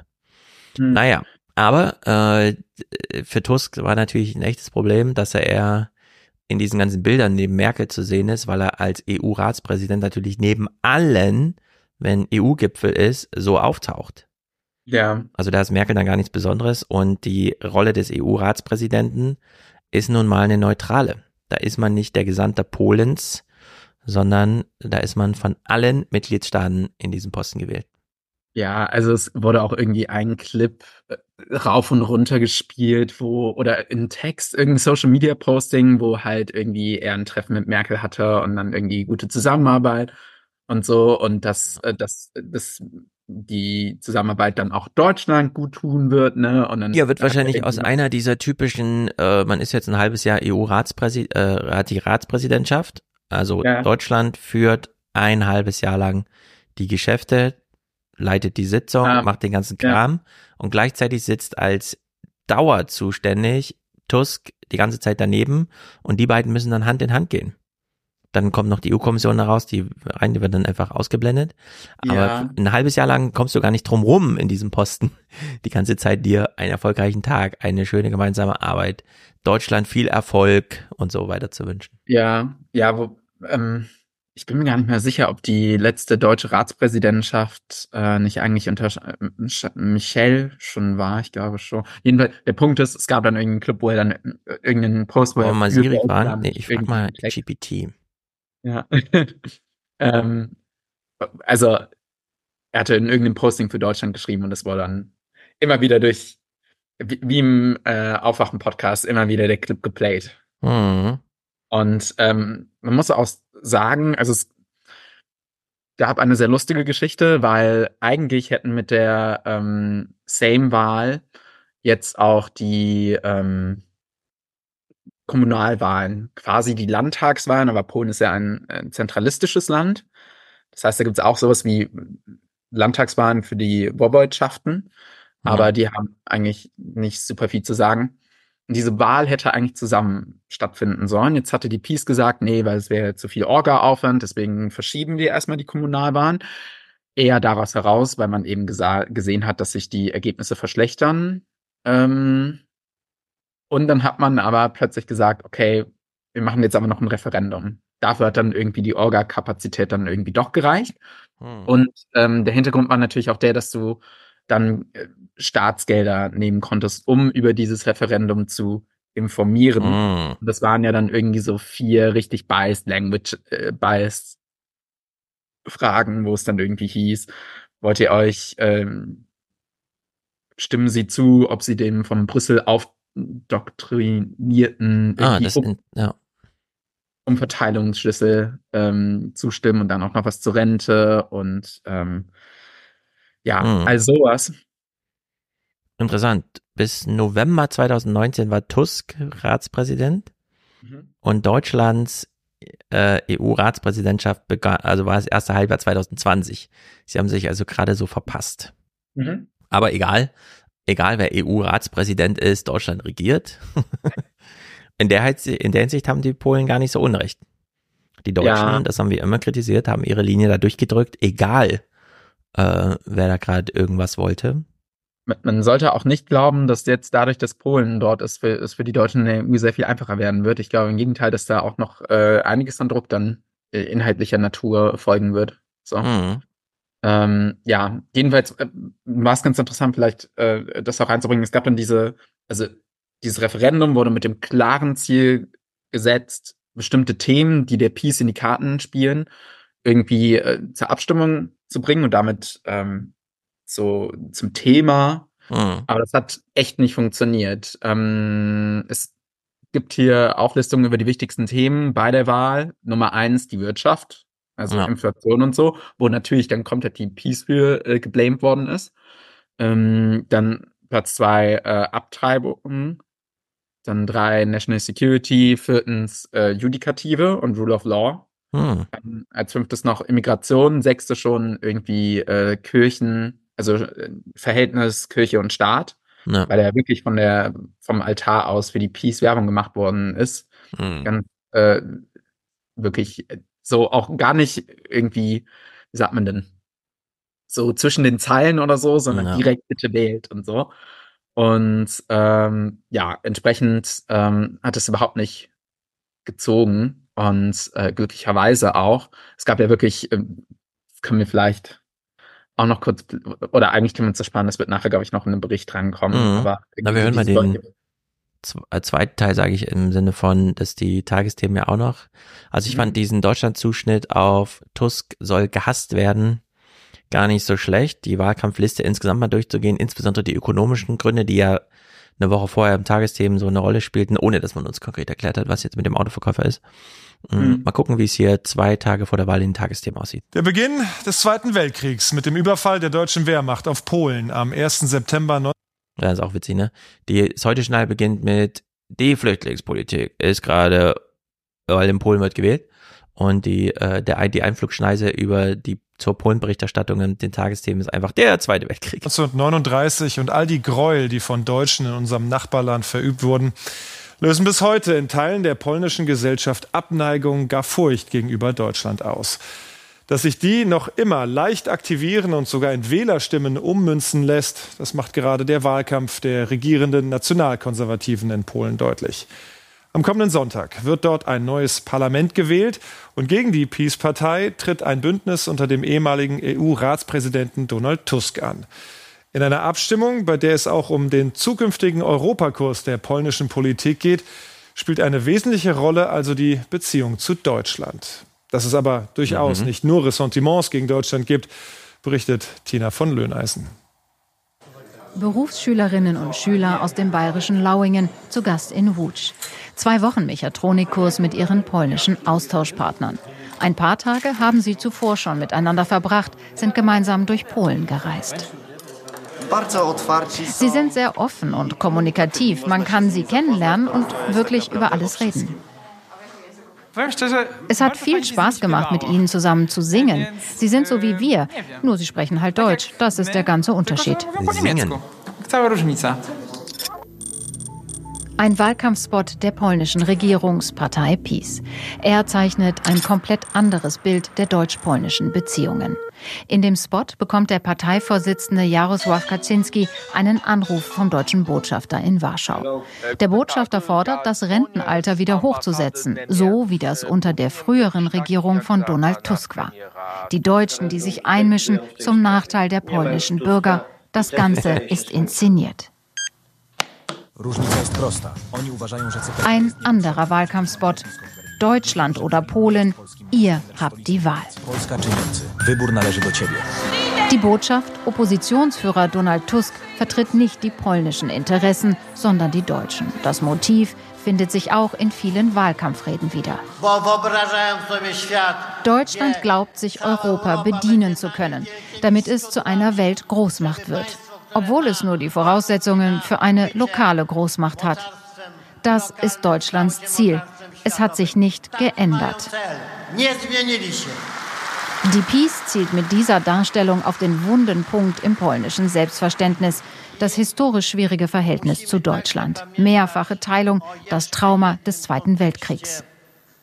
Das war immer ein Verhältnis zwischen Lehrer und Schüler oder Täter-Opfer. Äh, und äh, das ist so irgendwo tief in der polnischen Seele verankert, diese Sorge, das kommt wieder. Viele Polen sehen auch die neuere deutsche Politik kritisch. Die Jahre der russlandfreundlichen Diplomatie und zuletzt die zögerlichen Waffenlieferungen an die Ukraine. Das alles macht sich die Peace in ihrem Wahlkampf zunutze.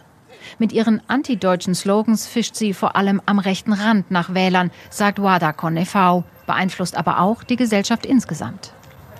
Nach ein paar Jahren der Peace-Rhetorik spürt man das in den Umfragen, sieht man das in den Umfragen dass äh, nämlich äh, die Polen eher Zweifel haben, haben keine negative Meinung zu Deutschland, aber sind auch nicht so positiv eingestellt, sind ein bisschen so äh, am Suchen. Äh, sie haben positive Erfahrungen selbst, aber hören was Negatives äh, von den Regierenden und am Ende haben sie nicht so ein gutes Bild wie noch vor 10 oder 15 Jahren. Es sei nur eine Tendenz, aber sie sei beunruhigend. Das sehen sie auch in so. Ja uważam, że Ich glaube, dass dies nicht der richtige Weg ist. Ich denke, dass wir Nachbarn sind, dass wir zusammenarbeiten sollten, dass wir trotz aller Geschichten sehr gut miteinander auskommen können und dass wir wirklich Freunde sind. Für manche deutsch-polnischen Projekte würden schon Gelder gekürzt. Auch Eva Konieczna fürchtet perspektivisch um ihr Herzensprojekt. Den Austausch zwischen Łódź und Lauingen organisiert sie seit 13 Jahren. So, also Völkerverständigung ist auf dem absteigenden Ast. Aber dieser Clip, den wir gesehen haben, Kaczynski wird angerufen vom deutschen Botschafter, der irgendwas zum Thema Rentenpolitik, also sich in die innere polnischen Angelegenheiten einmischt und hm. äh, zum Ungunsten des polnischen Volks irgendwelche Sozialreformen fordert. Hm. Wir wissen, in welchem Ausmaß deutsche Regierungen Einschnitte in soziale Systeme, also soziale Sicherungssysteme vornehmen, beispielsweise in Deutschland selbst. Ja, also Bürgergelddiskussion, die jetzt gerade läuft, Kindergeld wird wieder in Frage gestellt, bevor es überhaupt da ist und so. Dass sie das im Ausland auch machen, wissen wir auch. Das System lief über die Troika beim Thema Griechenland und so weiter. Bitte alle Krankenhäuser schließen oder an die Chinesen verkaufen. Warum ist bis heute völlig unklar, äh, denn das war nun wirklich zu Ungunsten aller. Jetzt gehören irgendwie alle Häfen in Griechenland, die nun die wichtigsten der Welt mit sind, äh, China. Und äh, wir haben so gar nichts davon gehabt. Und äh, die Kindersterblichkeit ist in Griechenland explodiert und der ganze Kram, den wir so kennen. Wenn die Polen also so eine Werk Wahlkampfwerbung vorgesetzt bekommen, würde ich sagen, klar kann man dann im deutschen Fernsehen sagen, es ist alles inszeniert, inszeniert. Natürlich hat nicht der deutsche Botschafter in Polen da angerufen und gleichzeitig hing noch eine Kamera vor Kaczynski, die das aufgezeichnet hat. Die prinzipielle Aussage allerdings würde ich sagen, da muss sich Deutschland echt nochmal die eigene Geschichte anschauen, ob man da einfach so sagen kann, das ist aber gelogen und ein ganz fieser Wahlkampftrick oder ob das nur eine Illustration eines wirklich echten Problems ist. Mhm. Ohne dass ich jetzt die Peace-Partei in Schutz nehmen möchte oder so, aber. Ja, und auch äh, auf den spezifischen Fall angewandt muss man sich das natürlich anschauen. So, also bei so Ländern wie Griechenland oder so ist das hundertprozentig passiert, aber ich glaube historisch irgendwie seitdem die Polen, seitdem Polen der Mitglied der EU geworden ist, hat es glaube ich irgendwie nie starke Bemühungen Deutschlands gegeben, da äh, irgendwie krass zu neoliberalisieren, aber auch einfach aus dem Grund, dass Polen das ja von selbst einfach gemacht hat. Ja. Und dann ist wieder die Frage, wie kam das denn eigentlich? Also irgendwas hat ja eine Vorgeschichte, warum man dann eine mhm. Peace-Partei auch so wählt, wie man sie ja, ja, zweimal gewählt hat. Gute Frage. Und da kann man äh, sehr glücklich drüber sein, dass, also es gab wirklich ähm, zwei Themen, das ist vielleicht auch ein ganz guter Anlass, um den letzten Clip zu spielen. Also ähm, ich war, wie gesagt, bei einer Veranstaltung eine Woche nach der Wahl von der von der DGO-Jugend und ich war aber davor auch noch am selben Tag bei einer Veranstaltung der Deutschen Gesellschaft für Auswärtige Politik. Mhm. Und äh, da hat jemand vom Tagesspiegel, saß dort auch jemand von der polnischen Zeit, also ein polnischer Journalistin, aber auch eine Journalistin, die ganz lange Zeit für eine peace-nahe Zeitung geschrieben hat. Ja. Und dann auch dort so den Kontrapart irgendwie annehmen sollte und sich dann äh, krass beschwert hat und dann auch gesagt hat, ja, und jetzt, wo dann irgendwie die Opposition an die Macht kommt, dann können wir ja mal sehen, wie das irgendwie mit Sicherheitsinvestitionen immer noch aussieht und wie mit den Sozialleistungen. Und da habe ich mir gedacht, das sind die zwei Dinge, die zumindestens ähm, sehr based sind, wo, wo sich die Koalition 100% einig ist, dass es das so gehen muss. Auf der einen Seite irgendwie ähm, das Kindergeld erhöhen und äh, Steuern für geringe mhm. Einkommen mhm. senken. Und militärisch, und da können wir, glaube ich, den letzten Clip uh, Once in, von Once and Twos ähm, spielen. Ja. Das irgendwie, ich glaube, ähm, ganz Europa äh, kein, kein Problem damit haben wird, dass Polen so sehr ähm, militärisch investiert hat. So. Mhm. Wir hören mal rein you know, it's, I'm tempted to say the Germans just should give their money to other people who actually want to do soldiers, I mean, like maybe the Poles, and that would be yeah. a more that would be a more because there was a proposal, yeah. right, to bring foreigners into the Bundeswehr. It might actually be better to just to just hmm. you know make the fiscal effort by all means, but actually leave it to a society. Ja, das ist ja eins der großen Wunder. Äh, selbst wenn eine Atommacht vor Europas Türen einen Krieg anzettelt oder eskaliert, der schon länger tobt, kriegt man es in Deutschland oder in europaweit nicht hin zu sagen, okay, es ist zwar unser Geld, aber wir investieren es in eine europäische Sicherheitsarchitektur, in der vielleicht nicht nur deutsche Soldaten davon profitieren in Form von Lohnzahlungen, sondern auch mal die Polen. Also ja. das ist ja wirklich das Größte, da leidet ja keiner so sehr drunter wie Macron, dass das einfach nicht klappt. Erst recht nicht mit den Deutschen, die das nie verstehen würden, warum man in deutschen Bundeshaushalten eine Gehaltszahlung für einen polnischen Soldaten verbucht, selbst wenn der Russland in Schach hält. Für uns, weil er näher dran ist. Also militärisch gedacht ist es halt inhärent irgendwie äh, der Clip. So dumm. Ja. Hab den halt ein bisschen geschnitten, aber er sagt da irgendwie Frankreich und Großbritannien, ähm, die, so denkt, also man denkt so an die französische oder an die britische, an das mhm. Militär von denen, an die Armee von denen. So, und jetzt denkt man so an die Bundeswehr und dann sieht man die Differenz und dann kommt aber der Fakt dazu, dass Deutschland fast genauso ausgibt wie äh, Frankreich oder Großbritannien. Ja. Das heißt, für das Geld, was eingesetzt wird, wird einfach äh, kriegst du Wir können es nicht, wir wollen es nicht, aber wir wollen das Geld auch niemandem anderen geben. Das ist einfach. Ja, und das ist dann, ja. Die Einladung für Putin, dann doch mal Stuttgart zu bombardieren, weil er genau weiß, pff, da droht eh nichts. Die Franzosen hm. und die Briten stehen noch daneben und sagen nur, siehste, habt ihr doch, wir haben es euch gesagt. Naja, es ist wirklich ein Drama. Ähm, ja, also aber das wäre zum Beispiel echt ein großes, völkerverständliches, äh, verständigendes Thema, so komisch es klingt, gemeinsame mhm. Verteidigung. Gerade unter der Maßgabe, ja, ja. Amerika wählt Donald Trump. Ich habe es im Salon nochmal gesagt, Amerika wählt Donald Trump. Trump schreibt einen Brief an Russland, verständigt sich auf persönlicher Ebene mit Putin, diesen Krieg einzufrieren, wie er jetzt gerade ist, das heißt, die annektierten Gebiete gehören dann zu Polen, Amerika, äh, zu Russland. Amerika erkennt es an und das alles am Tag der Amtseinführung.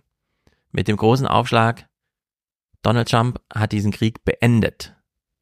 Alles andere danach ist Journalismus, der dazu stattfindet und die können sich beschweren, wie sie wollen. Aber äh, das ist das Szenario.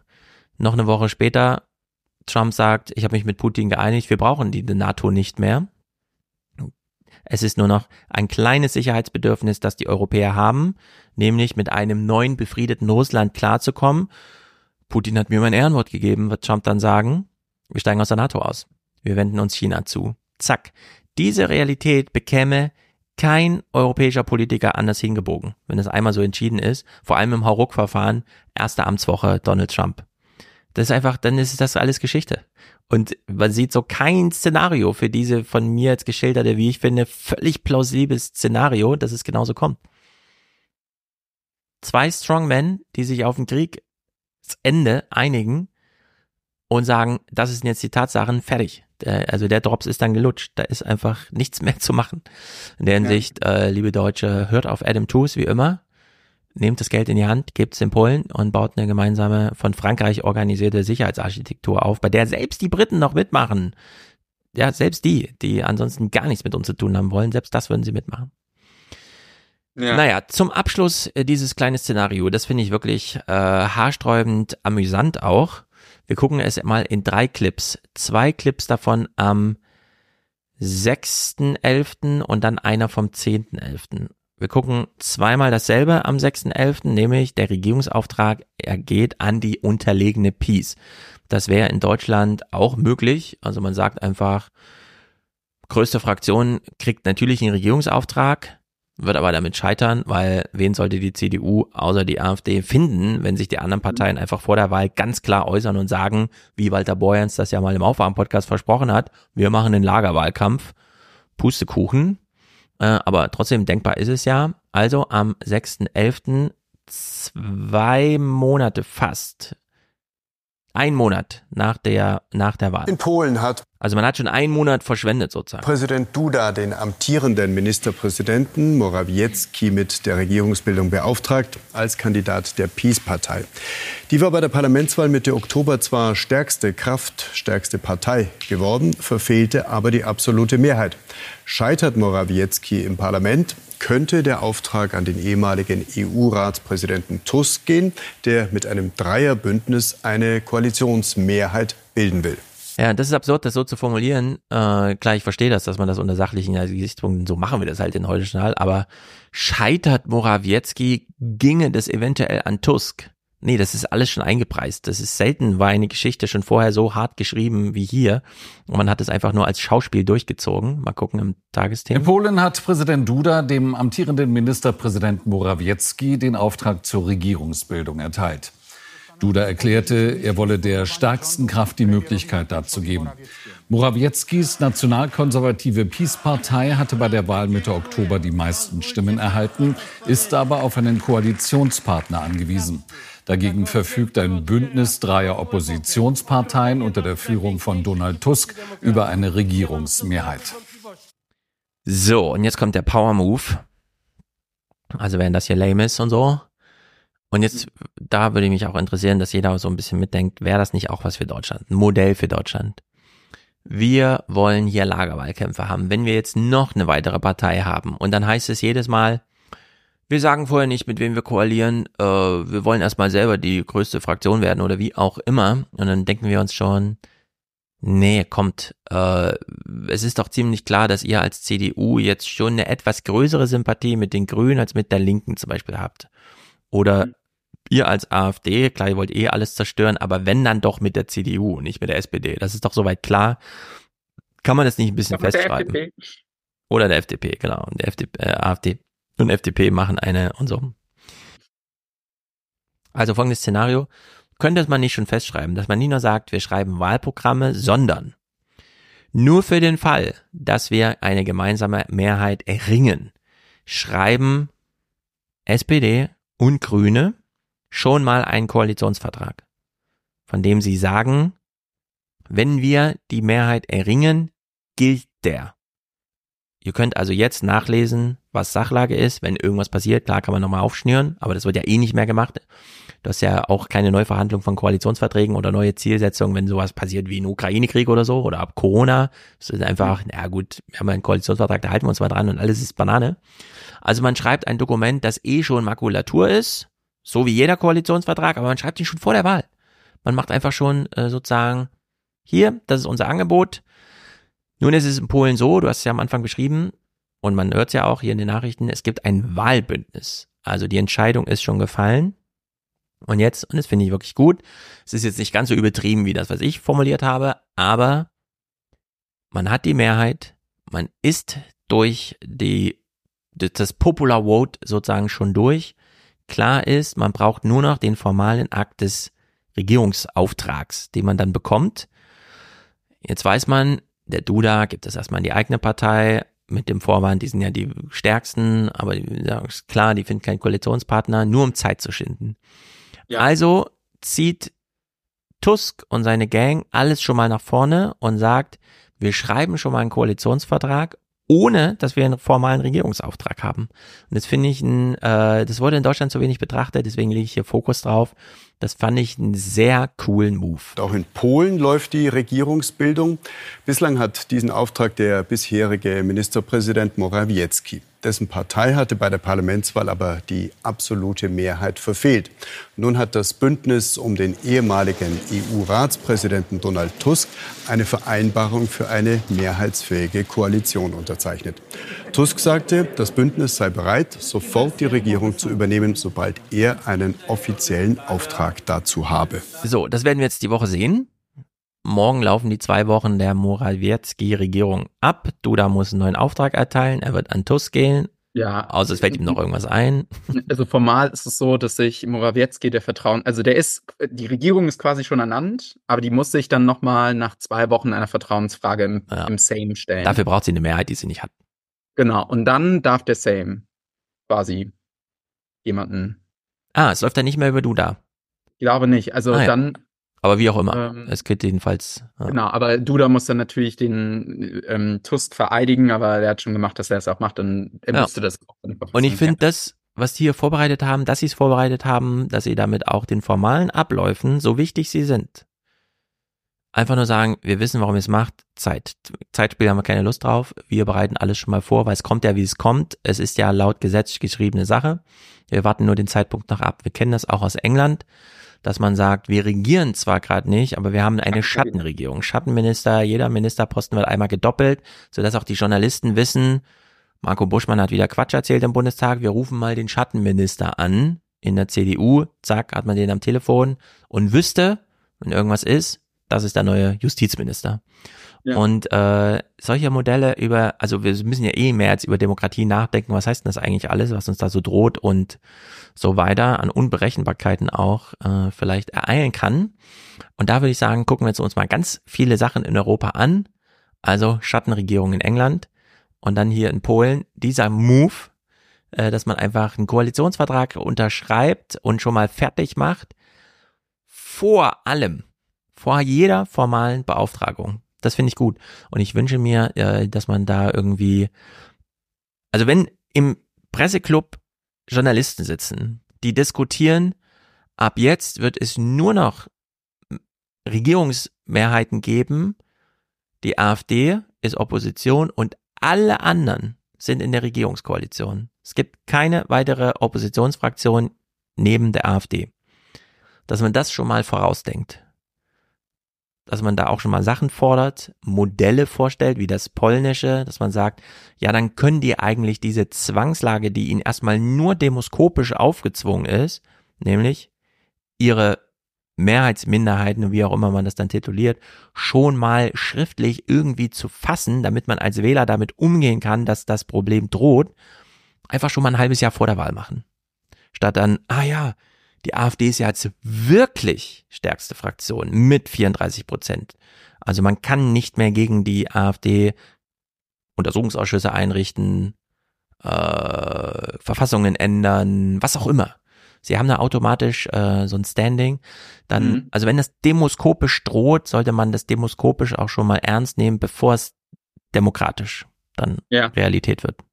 Ja, also es ähm, gibt, glaube ich, ein paar Sachen auch zu drücken. Also ähm, erstmal muss ich das auf jeden Fall, ähm, also die, die, die wir jetzt sehen, die waren nicht in aller, einer Wahlliste. Also die Opposition war nicht als eine Wahlliste zusammengeschossen. Das war nicht das ungarische Modell und da haben eigentlich auch alle Kommentatoren gesagt, dass das ähm, ohne das hätte, hätte das nicht funktioniert. Hm. So, Deswegen haben sie es ja auch nicht vor der Wahl gemacht, sondern dann, nachdem die Mehrheitsverhältnisse klar waren.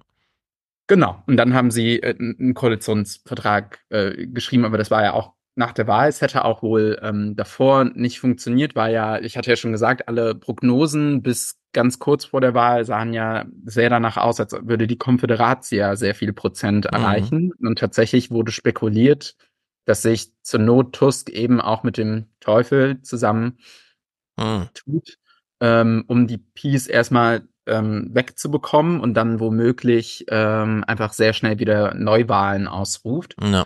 die dann ja nach fairen Mitteln äh, verläuft. Deswegen muss man eigentlich äh, auch sehr glücklich sein jetzt über den Wechsel erstmal, weil es wäre, glaube ich, sehr sicher gewesen, wenn jetzt die Peace ähm, nochmal gewonnen hätte. Dass, ja, was äh, eben auch bedeutet, die ja. haben jetzt einen Koalitionsvertrag unterschrieben, mit dem sie nicht spielen. Sie unter, mhm. also sie unterstellen jetzt Duda, dass der hier so Zeitspiel macht, während sie das ganz ernst meinen können, weil äh, sie eben nicht mit den Teufeln paktieren müssen, um dann irgendwie ein neues, ein neues Wahl, einen neuen Wahltermin zu erzwingen und so weiter, sondern ja. die haben wirklich ein Dokument unterschrieben, von dem sie ernsthaft und ehrlich behaupten können, das ist der Koalitionsvertrag für die vier oder fünf Jahre, je nachdem, wie lange in Polen das Parlament besteht bis zur nächsten Wahl. Und das mhm. sollte man, äh, wie gesagt, äh, ich finde, das ist, eine sehr, ist ein sehr relevantes Datum, ja. Äh, dass es so geschehen ist in Europa. Das sollte man sich mal genauer anschauen. Ja. Auf dem äh, Bild sehen wir jetzt gerade noch äh, ganz, ganz links von der Beobachterperspektive, das ist Schimmern Rubovnia, den wir gehört haben, der jetzt Sejm-Marschall ist. Mhm. Ähm, höchstwahrscheinlich dann Präsidentschaftskandidat für 2025 und da sehr gute ähm, ja, äh, Chancen hat, das gut zu machen, weil der hat, also der ist natürlich jetzt in seinem großen Element. So, er ist der Showmaster quasi im Sejm. Der, die Sitzungen des Sejms werden auch momentan absurd häufig sich angehört. Das, daher kam ja dieser Popcorn-Clip. Ja. Es gab, gibt da wirklich fünfstellige Streamzahlen, so bei äh, ja, gut. stinknormalen so Same-Sitzungen. Und ähm, der hat auch schon, also es, gab sehr erfrischende Bilder, weil auch die ganzen Peace-Mitarbeiter, besonders Kaczynski, nicht mehr dran gewohnt waren, dass da alles nach seiner Pfeife tanzt. Bei der ersten Sitzung ähm, war Kaczynski zu spät, weil er es eigentlich noch gewohnt war, dass immer ähm, alle, alle warten. Ja. So. Und ähm, plötzlich ist auch auf dem Fluren von Journalisten irgendwie Fragen gestellt worden. Irgendwie davor konnten die alle immer weggedrängt werden. Jetzt können da die Journalisten frei durch mhm. das Fame-Gebäude. So. Also äh, da weht wirklich ein neuer Wind, der ähm, womöglich auch die Wahlaussichten darauf, dass ähm, er dann neuer Präsident werden könnte, stark erhöht. Wie gesagt, man ist immer noch im Überlegen, ob es nicht schon wieder Rafał Trzaskowski, also der Bürgermeister von äh, Warschau, nochmal probieren wird, aber ähm, da muss man sehen, was das bringt. Äh, genau. Rechts neben ihnen derjenige der, der PSL, der Bauern, Bauernpartei und dann ganz, ganz rechts sehen wir Robert Biendron, das war der ähm, ähm, Präsidentschaftskandidat der äh, Linken, der, ähm, ja, aber äh, das ist auch nochmal ein Thema für sich. Also die linke Partei äh, in Polen ist momentan äh, nicht super gut. Äh, auch, hat auch ein Unsere auch nicht. Ergebnis. Hat sich im laufenden Betrieb aus dem Parlament gekegelt, gibt's auch selten. Äh, in der Hinsicht gibt's wahrscheinlich noch wahnsinnig viel zu erzählen dazu, aber äh, eine Stunde dreißig. Hier machen wir heute unseren Polen-Cut mit diesem Fokus auf diese Woche äh, haben wir einen neuen Ministerpräsidenten. Ja, also vom Datum wird es dann so ablaufen, also äh, das ist ja auch symbolisch, äh, wie alles in Polen immer symbolisch aufgeladen ist. Duda wird, also alle gehen davon aus, dass Tusk jetzt erst am Mittwoch ernannt wird. Also der wird mhm. gewählt im Parlament wohl. Aber äh, Duda ist jetzt noch für einen ganz, also für einen wichtigen UN-Termin in der Schweiz. Dienstag. yes. Zeitspiel, Zeitspiel, Zeitspiel. Und es wurde natürlich alles drauf gelegt, weil der 13. Dezember ist das Datum, wo damals auch äh, 81 das Kriegsrecht in Polen verhängt worden ist, um gegen die Solidarność vorzugehen. Mhm. Und das wollte jetzt auch irgendwie wieder Polen. Jetzt wird hier wie quasi Kriegsrecht und außerhalb. Tusk hat das dann gedreht und hat gesagt, ja, 13. Ähm, Dezember ist auch hier ähm, das Lichterfest, was ja in ja. Schweden hier gefeiert wird und irgendwie ein neues Licht am Ende ja. des Tunnels. Und dann aller Voraussicht nach am Donnerstag, Freitag ist ja dann EU-Gipfel. Und da wird er dann wohl auch wieder für Polen mit am Tisch sitzen. Yes. Werden wir mal schauen, wie das so werden wird. Ja, die müssen es jetzt entfalten, die Geschichte schreiben. Mal gucken, auf was wir dann zurückblicken. Aber ist ja eine, mal eine ganz gute Geschichte zum Jahresende, würde ich sagen. Erstmal, ja. Sehr gut. Sehr Danke dir, wie immer, Niklas, für all diese Einsichten. Sehr, sehr gerne. Ja, ich. Sehr gut. Ich habe von Mick schon Mails bekommen mit Terminen. Ich werde mit ihm noch was raussuchen. Dieses Jahr wird man noch was hören. Und Aufwachen-Podcast äh, leider auch erst nicht jetzt die Woche, sondern kommende. Also es geht drunter und drüber einfach. Aber äh, kommt ja einiges Witziges auch noch im Fernsehen. Ich will ja noch darauf hinweisen, dass ich ja tatsächlich von der Landsredaktion eingeladen wurde, um über die Alten Republik zu reden, was ja selten ist. Aber wir haben ja alle jetzt zuletzt mitbekommen, oder? Wie bei Lanz auch so ein paar Themen sich ja. durchsetzen können, die niemals auf einem Sonntagabend Talkshow-Platz diskutiert werden dürfen, weil der Alltag drückt ja immer so. Wir haben, mhm. können uns nicht um die großen Probleme kümmern, weil wir so eilige Probleme haben. Ja, hat er das Buch empfohlen?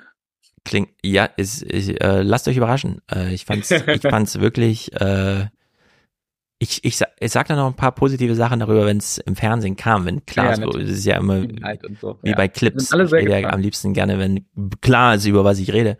In der Hinsicht, äh, ja, können wir alle ein bisschen gespannt sein.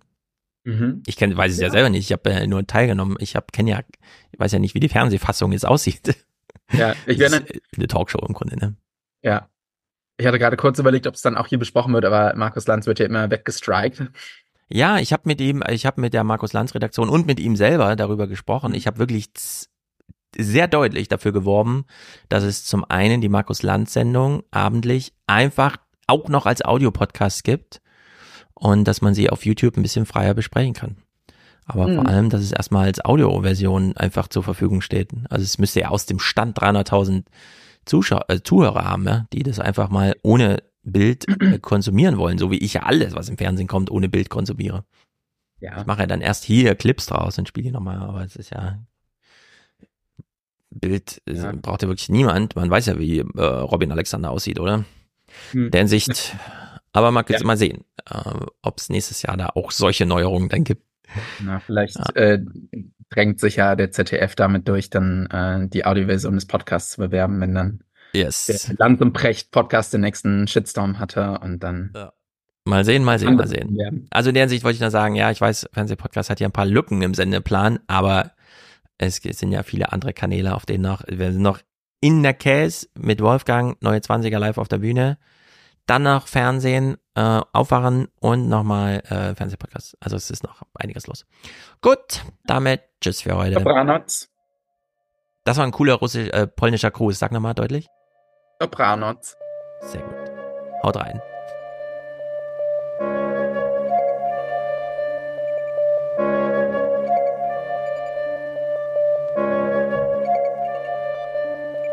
Kein Grund zur Sorge, Bernhard. Wir werden nur von unseren früheren Taten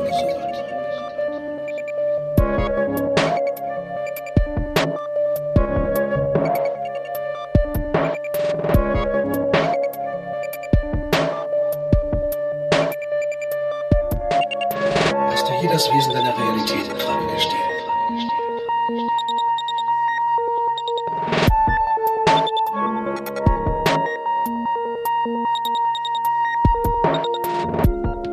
Hast du je das Wesen deiner